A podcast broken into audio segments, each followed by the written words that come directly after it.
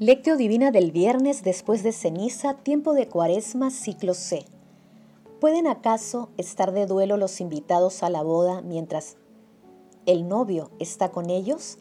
Llegará un día en que se lleven al novio y entonces sí ayunarán. Oración inicial. Santo Espíritu de Dios, amor del Padre y del Hijo, ilumínanos con tus dones para que podamos comprender los tesoros de la sabiduría que Jesús nos quiere revelar en este día Otórganos la gracia para meditar los misterios de la palabra y revélanos sus más íntimos secretos. Madre Santísima intercede ante la Santísima Trinidad por nuestra petición. Ave María Purísima, sin pecado concebida. Paso 1. Lectura. Lectura del Santo Evangelio según San Mateo, capítulo 9, versículos del 14 al 15. En aquel tiempo, los discípulos de Juan el Bautista se acercaron a Jesús preguntándole, ¿por qué nosotros y los fariseos ayunamos a menudo y en cambio tus discípulos no ayunan? Jesús les dijo, ¿pueden acaso estar de duelo los invitados a la boda mientras el novio está con ellos? Llegará un día en que se lleven al novio y entonces sí ayunarán. Palabra del Señor, gloria a ti, Señor Jesús. El pasaje evangélico de hoy trata sobre el ayuno.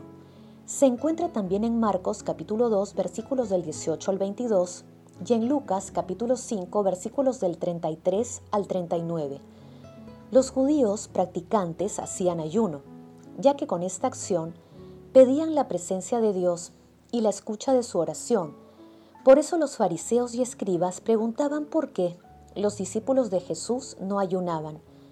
De la misma manera, los discípulos de Juan Bautista que practicaban el ayuno para apresurar la llegada del reino de los cielos estaban todavía aferrados a la tradición. La respuesta de Jesús es clara.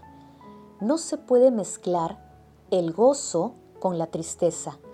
Mientras el novio que es Él esté con sus discípulos, estos no practicarán el ayuno. Cuando el novio ya no esté con ellos, allí empezarán a ayunar.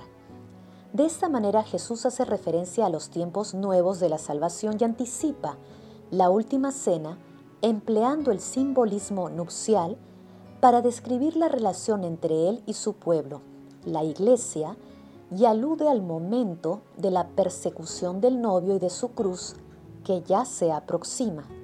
Así Jesús da un vuelco a la motivación del ayuno por eso no lo exige porque para él lo más importante es vivir de manera práctica e intensa el amor de Dios y dirigirlo al prójimo. El ayuno que Jesús quiere es la conversión a Él. Es el ayuno del egoísmo, compartiendo lo que se tiene con los hermanos necesitados. Es el ayuno de todo pecado San Agustín decía, para ayunar de veras hay que abstenerse antes de nada de todo pecado. Paso 2. Meditación. Queridos hermanos, ¿cuál es el mensaje que Jesús nos transmite a través de su palabra?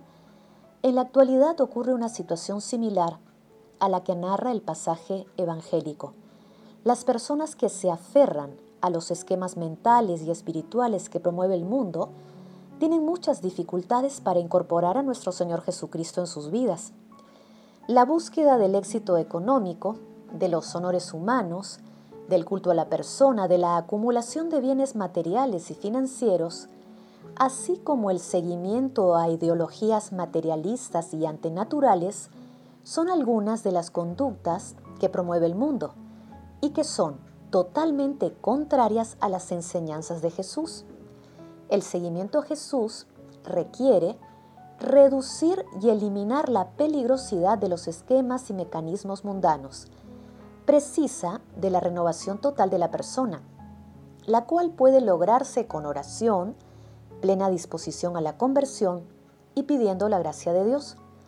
Es importante precisar que nuestro Señor Jesucristo nos pide que seamos seguidores alegres, solidarios y portadores de su paz. En este sentido es importante recordar que el ayuno en la tradición antigua era una acción penitencial para invocar la presencia de Dios en medio de su pueblo.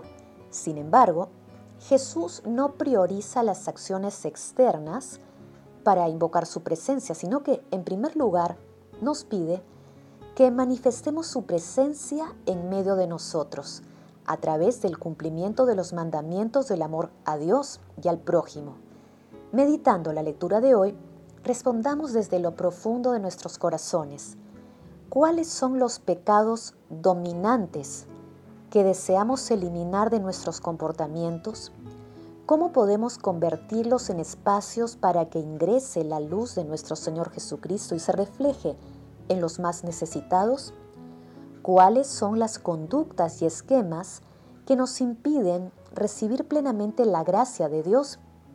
Que las respuestas a esta pregunta nos ayuden a recibir en plenitud la luz restauradora de nuestro Señor Jesucristo y nos convierta en buenos hijos de Dios y buenos hermanos de nuestro prójimo.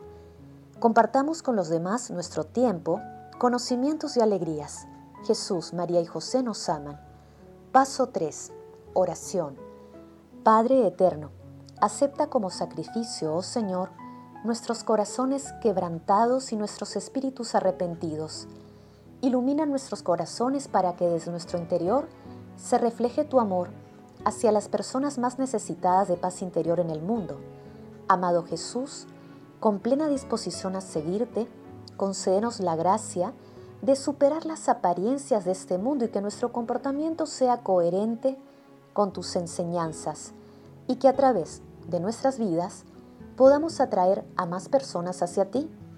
Espíritu Santo, que tu santa luz entre hasta el fondo del alma de todas las personas para que todos reconozcamos que Jesús es el Señor de señores, que Él es el Rey de reyes, que Él es el amor de los amores.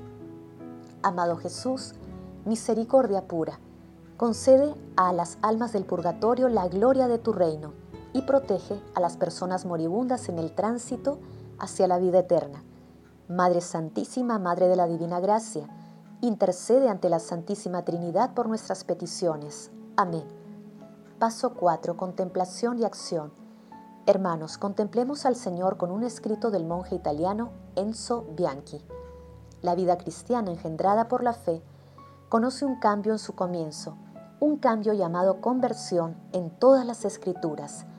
La conversión marca un antes, caracterizado por la idolatría, el pecado, la esclavitud por situaciones de tinieblas y muerte, y un después, la vida cristiana, la experiencia de liberación, el servicio al Dios único y vivo, la vida verdadera, la luz.